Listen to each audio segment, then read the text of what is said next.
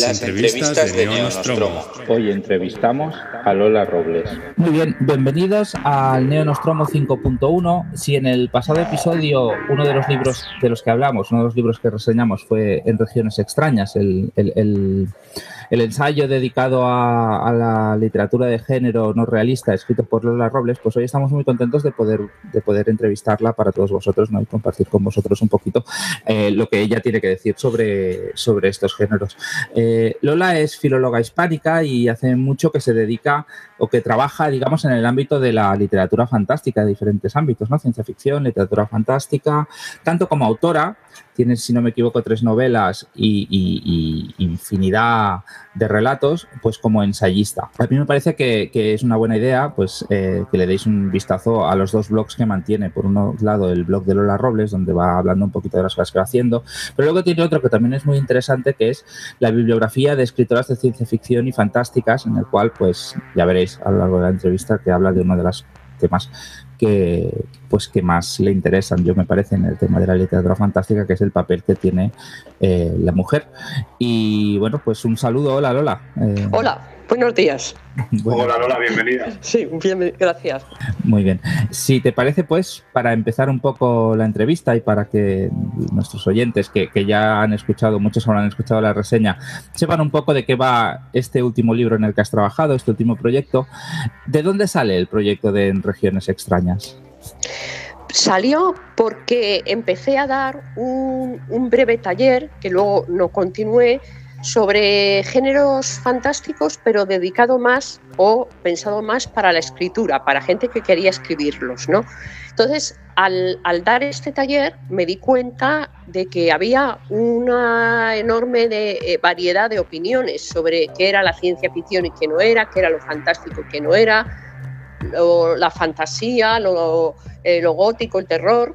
Y entonces eh, se me ocurrió preparar para el curso pues unos, unas pequeñas pautas, pero aquella idea inicial fue creciendo, creciendo y creciendo. El taller ese en concreto lo dejé y entonces me animé a, escribir un libro. Que bueno, el libro fue saliendo porque cada vez iba yo mm, aprendiendo más, porque aprendí mucho, de hecho lo aprendí casi todo, casi porque no sabía demasiado yo tampoco, y eh, veía la necesidad de, hacer un libro. O sea, que la idea primera no era un libro, sino que surgió de, la, de mi propio aprendizaje y de ver que, que necesitaba ese espacio tan más extenso. Vamos. A mí hay una cosa que me interesa mucho, que de hecho em, la, primera vez, eh, la primera vez que escuché hablar de esto fue en la MIRCON y se lo escuché decir a David Roas, que era lo de literatura maravillosa en diferencia a literatura fantástica. Yo hasta entonces no conocía estas distinciones que se hacen dentro de la crítica. Y bueno, tú o, la crítica literaria, como ya digo, haces esta distinción ¿no? entre literatura fantástica, literatura maravillosa y ciencia ficción. ¿Nos podrías resumir más o menos eh, los, los principales elementos que distinguen estas tres categorías? La ciencia ficción sería la literatura de lo posible, racionalizado, a partir de lo cual se especula. Hay muchos tipos de ciencia ficción, los hay que eh, se alejan más de estas pautas y los hay que están más cerca, ¿no? Los hay que están más cerca, por ejemplo, de lo maravilloso. La literatura de lo maravilloso, que es lo que se llama comercialmente o más comúnmente la fantasía, sería la de lo imposible, pero considerado como algo normal por, tanto por los lectores como por los personajes, porque en ese pacto de ficción que establecemos al leer, lo admitimos como algo normal y, lo sobrenatural no tiene ningún problema para, nosotros, que es pues, eh, los cuentos de hadas, las historias de fantasía, de fantasía épica o de otro tipo de fantasía, de magia. Y la literatura de lo fantástico, que se enlaza mucho con el terror, con lo gótico, sería la literatura de lo imposible, sobre todo lo imposible de lo inexplicable, de aquello que no podemos entender, que no tiene una explicación racional ni lógica y nos resulta muy inquietante porque amenaza nuestra, nuestra idea sobre la realidad ¿no? y hace que se, que se tambalee. Ahí hay como una confrontación. Mientras que en lo maravilloso pues no hay ninguna confrontación porque, bueno, pues simplemente admitimos que creemos en las hadas o en los dragones. es vendría, ser, perdón, vendría a ser el Señor de los Anillos, sería maravilloso en ese sentido. Sí, sería fantasía, además fantasía heroica, épica, una de las grandes obras de, la fantasía épica o heroica. Eh, entiendo entonces que para literatura eh, maravillosa, eh, perdón, fantástica, entraría Cristina Fernández Cubas, por ejemplo. Sí, perfectamente. Además sería un ejemplo muy bueno de, literatura fantástica. Es una literatura fantástica la de Cristina Fernández Cubas, que a mí me encanta esa autora, que digamos, no, no es muy terrorífica ni entran grandes elementos sobrenaturales, a veces es solamente uno, uno que entra en lo cotidiano, en la realidad cotidiana y lo desbarata todo.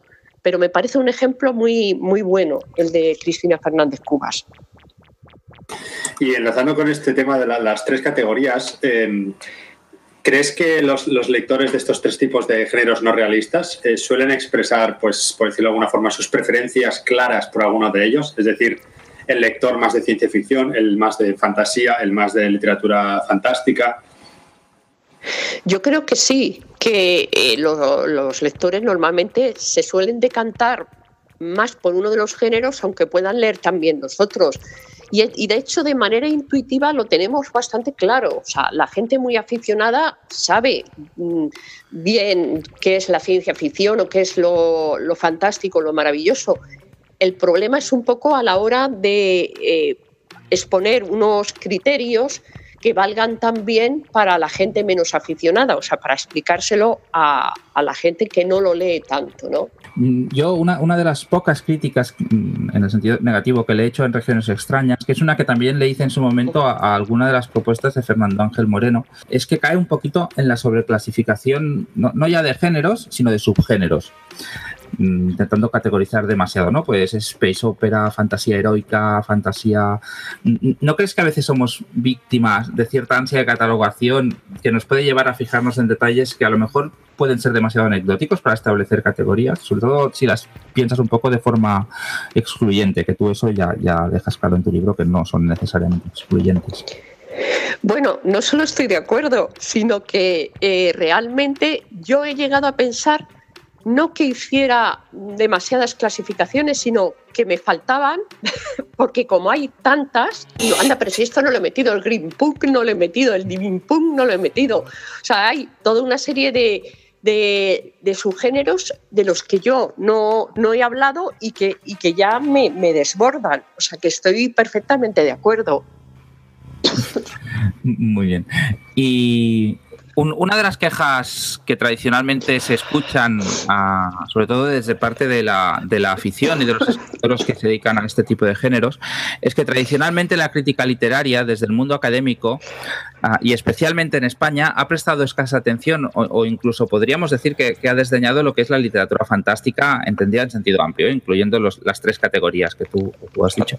Ah, ¿Te parece que eso es así ¿Y, crees que está cambiando o que tiene visos de cambiar? Bueno, es que de hecho hasta justamente la obra de David Roas que tú decías o la de Fernando eh, Ángel Moreno, la ciencia ficción, eh, la universidad se ha ocupado muy poco de, este tipo de géneros.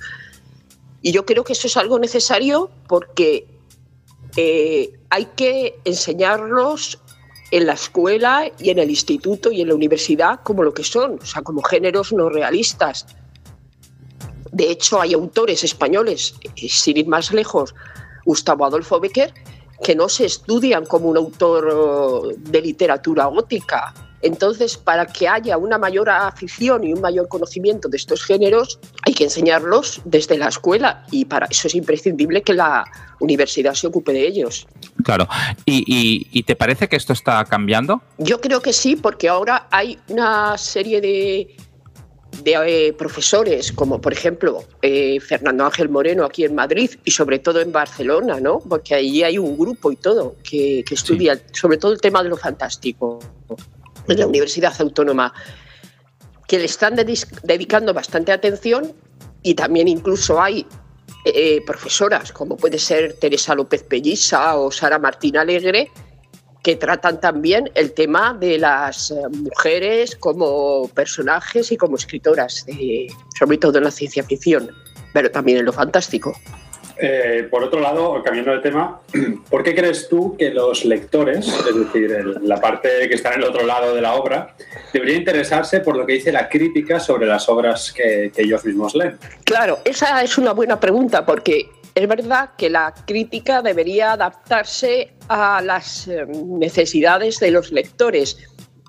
Por ejemplo, yo este curso, dentro de mi taller Fantásticas, que va a empezar hoy, sí que quiero profundizar en, los, las diferencias entre los géneros, pero lo que voy a intentar es empezar por unas nociones muy básicas que les sirva para disfrutar más esos géneros conociéndolos. O sea, lo que quiero decir es que no, es, no sería lo mismo la crítica adaptada para personas que se inician en los géneros que para, por ejemplo, estudiantes universitarios o para gente muy aficionada.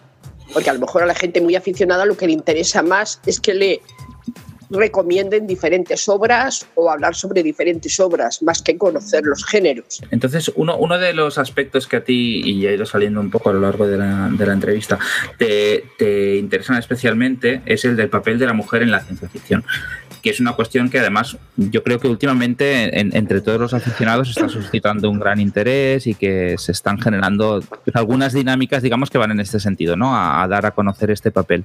De hecho, en la revista Supersonic tú estás publicando ahora una serie de artículos sobre este tema o como mismo en, el último número salía el, segundo, la, segunda parte de, de tu artículo. ¿Hasta qué punto te parece que este papel de la mujer ha sido ignorado hasta ahora en estos géneros?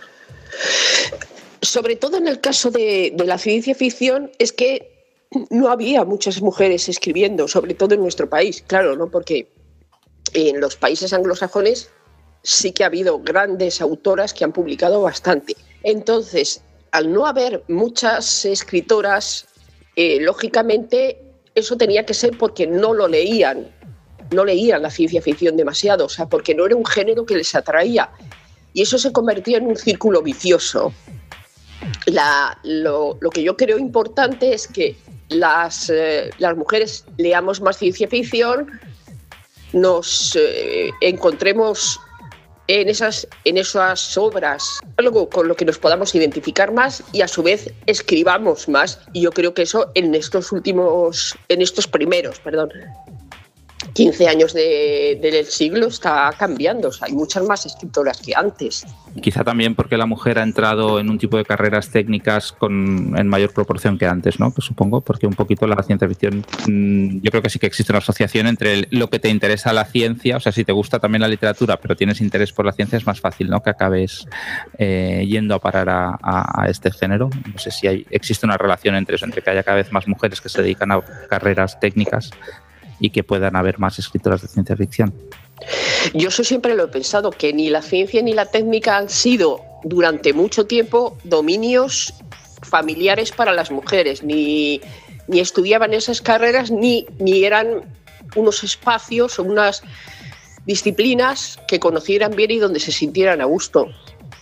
De hecho, eh, por ejemplo, la gente, las mujeres que van a mi taller, hay de todas las edades, pero se nota mucho en las mujeres mayores las dificultades que tienen simplemente para el uso de una tablet o de un, de un e-reader.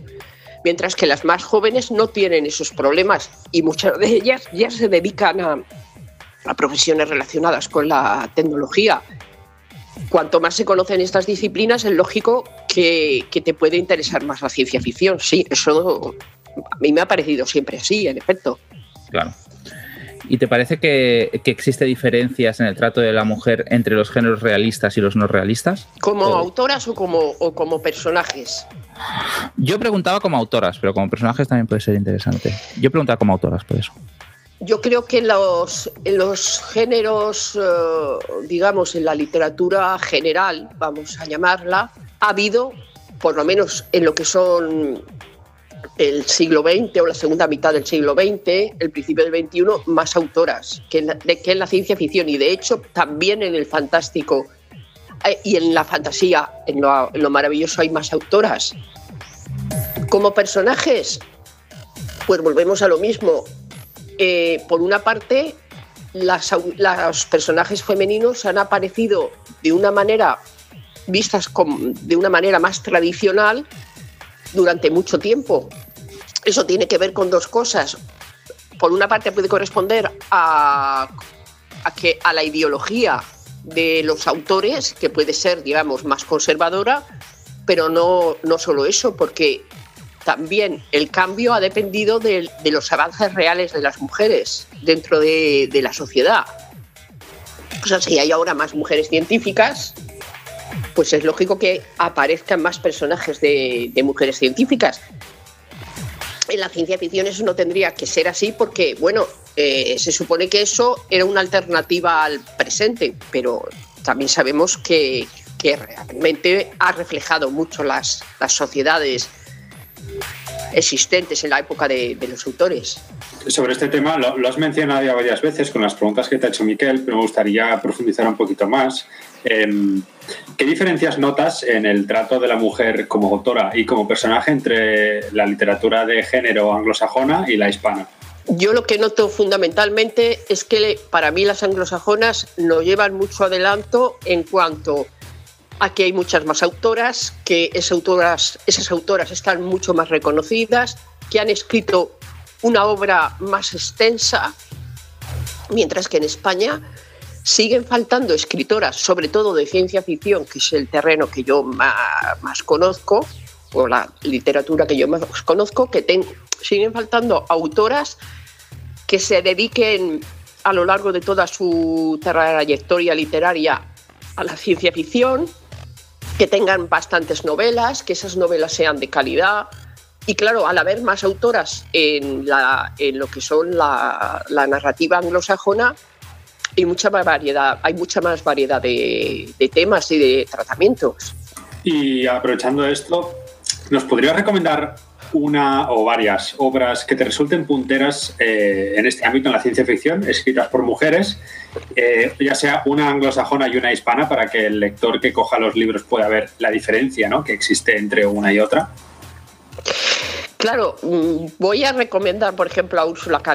porque es un poco inevitable, ¿no? O sea, a mí de, Leguín, de me gusta tanto La mano izquierda de la oscuridad como Los desposeídos o El nombre del mundo es bosque pero también me gusta mucho, por ejemplo, Jace Tiptree, Alice Sheldon, ¿no? Y, de ella me gustan tanto sus libros de cuentos, eh, Mundos cálidos y otros, o Cantos estelares de un viejo primate, como la novela En la cima del mundo. Y en cuanto a autoras hispánicas, pues yo recomendaría una argentina. Recomendaría una argentina porque Angélica Gorodicher, porque es una de las eh, grandes y porque ahora mismo mm, quiero dedicarme más a, a, releer su obra. Tiene una obra muy amplia y sobre todo los cuentos. Trafalgar o mm, eh, Bajo las lluvias en flor. A mí me parece que para empezar serían las imprescindibles, luego hay muchas otras. Y en cuanto a autoras que estén surgiendo ahora mismo, que podamos decir que empiezan, sus nombres empiezan a sonar o que pueden ser más prometedoras. ¿Nos podrías decir, nos podrías dar algún ejemplo de, alguna autora que esté ahora mismo que sea más que no tenga esta, esta obra tan extensa detrás, vaya. Uf, es que ahora hay un montón de chicas escribiendo que a mí me resultan súper interesantes. O sea, eh, desde eh, Felicidad Martínez, Conchi Regueiro, Nieves Delgado, Sofía Rey, eh, hay Laura Fernández. O sea, yo creo que ahora mismo es un momento ideal, que bueno, digo, que están escribiendo o que ya llevan, ya llevan tiempo escribiendo, ¿no? Pero que, es en estos, sobre todo han publicado en estos 15, 16 años de, de siglo XXI. O sea, y no quiero dejar de nombrar a ninguna, pero es que creo que hay un, buen montón. De hecho, no, eso son buenas noticias. Sí, los próximos artículos, o sea, los artículos sobre escritoras eh, españolas de, nuestro país que voy a ir publicando en Supersonic, lo voy a hacer por las décadas de nacimiento. Ahora eh, lo he hecho con las autoras nacidas en el 50 que aparte de Lía Barceló eran Karma Torras, eh, Milagros Frías y Rosa Montero, y ahora iré, este próximo, que saldrá ya el año próximo, el año que viene, el del 2017, será a las autoras nacidas en los 60. Pero curiosamente, las que mm, eh, digamos, las que más están empezando a escribir ahora son las de los 70, 70 y aparte de, de los 80. Y, ampliando un poquito el foco, porque ahora nos hemos centrado en, en, autores de ciencia ficción, pero con tu libro, aprovechando que también hablas de literatura maravillosa y de literatura, de literatura fantástica, ¿Qué autoras recomendarías a alguien interesado pues, en saber un poquito qué se está escribiendo en este género, qué están escribiendo desde el punto de vista de, o sea, como autoras? Yo voy a recomendar a una escritora que ya es una clásica, pero que sigue escribiendo, y que es Pilar Pedraza. O sea, a mí Pilar Pedraza me fascina, me encanta, me gusta todo lo que escribe, o sea, todo es recomendable. También Cristina Fernández Cubas. O sea, Cristina Fernández Cubas es una gran autora. Yo tengo predilección especial por Pilar Pedraza y como soy mucho de leer obras que ya tienen, ya, ya se han convertido un poco en clásicas, pues la recomendaría sin lugar a dudas. Dentro del fantástico gótico, vamos. Muy bien, muchas gracias. Y, de hecho, una de las ventajas de la ciencia ficción, mm, si te gustan las cosas, es, su carácter pues especulativo, ¿no? La potencia que te da para explorar determinados temas. Ah, ¿Qué te parece que puede aportar la ciencia ficción en este tema en concreto, en el que es la, exploración del género, del género como tema de identidad sexual, género sexual? A mí me, la ciencia ficción me interesa, aunque también me gustan los temas científicos y tecnológicos, me gustan y me interesan, pero me parece ideal para explorar temas sociales, temas políticos y en concreto dentro de los temas de género, alternativas para las mujeres a las, a las sociedades existentes, ¿no? a las sociedades patriarcales, pero también incluso alternativas en cuanto a las identidades de género, o sea, frente a las identidades de género dicotómicas o binarias de solo varones, mujeres, masculino, femenino, la ciencia ficción tendría, tiene ahí un campo, vamos, vastísimo para especular y proponer todo tipo de, de posibilidades nuevas y diferentes muy trans, muy queer, vamos. Sí, a mí en ese sentido, claro, siempre viene a la cabeza pues la Úrsula, Úrsula Caleguín con la mano izquierda de la oscuridad, pero también hay alguna propuesta interesante moderna desde mi punto de vista, ¿no? Desde, por ejemplo, Anne Leckie con Justicia Auxiliar, que no es que sea el tema principal de la novela, pero sí que es importante, me parece, a, nivel de narración, cómo incorpora diferentes cuestiones de género, o incluso algunas de la, algunos de los relatos de Felicidad Martínez. Eh, ¿Se te ocurre algún otro libro así, más o menos contemporáneo, que trate de este tema mm, de una forma interesante. Dentro de lo fantástico, por ejemplo, Ángela Carter y Pilar Pedraza lo tratan. Curiosamente es que se trata más dentro en, el, en, lo que es la narrativa fantástica. Una novela que a mí también me gustó mucho cuando estudié más esta cuestión de las identidades de género fue Déjame entrar, la, obra de terror de, ¿Ah, de este autor sueco, Link Beast, apellidado, que, también estuvo en el Celsius, por cierto, y me pareció muy, muy interesante. Y luego hay, por ejemplo, Sofía Rey, es una autora dentro de relatos que aborda muy bien la cuestión de las eh, diferentes orientaciones sexuales e identidades de género. Me parece una autora ahí muy a tener en cuenta. Yo a Felicidad la he leído y ahora mm, estoy empezando a leer La mirada extraña, así que todavía no puedo opinar completamente sobre ella, pero a Sofía, de Sofía sí.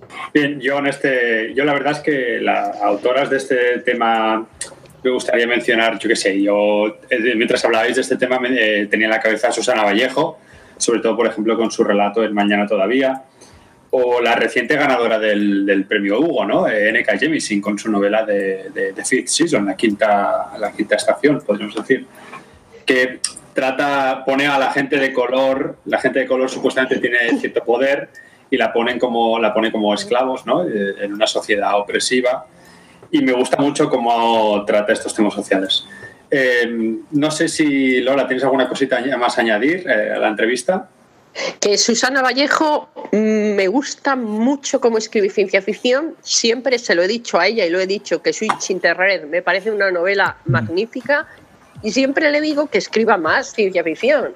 Oye, ¿por qué no escribes más ciencia ficción? No, es que tal, es que cual. Entonces, que la vuelvo a animar a que escriba porque me parece que es una gran autora y que me encantaría que se dedicara más a la ciencia ficción.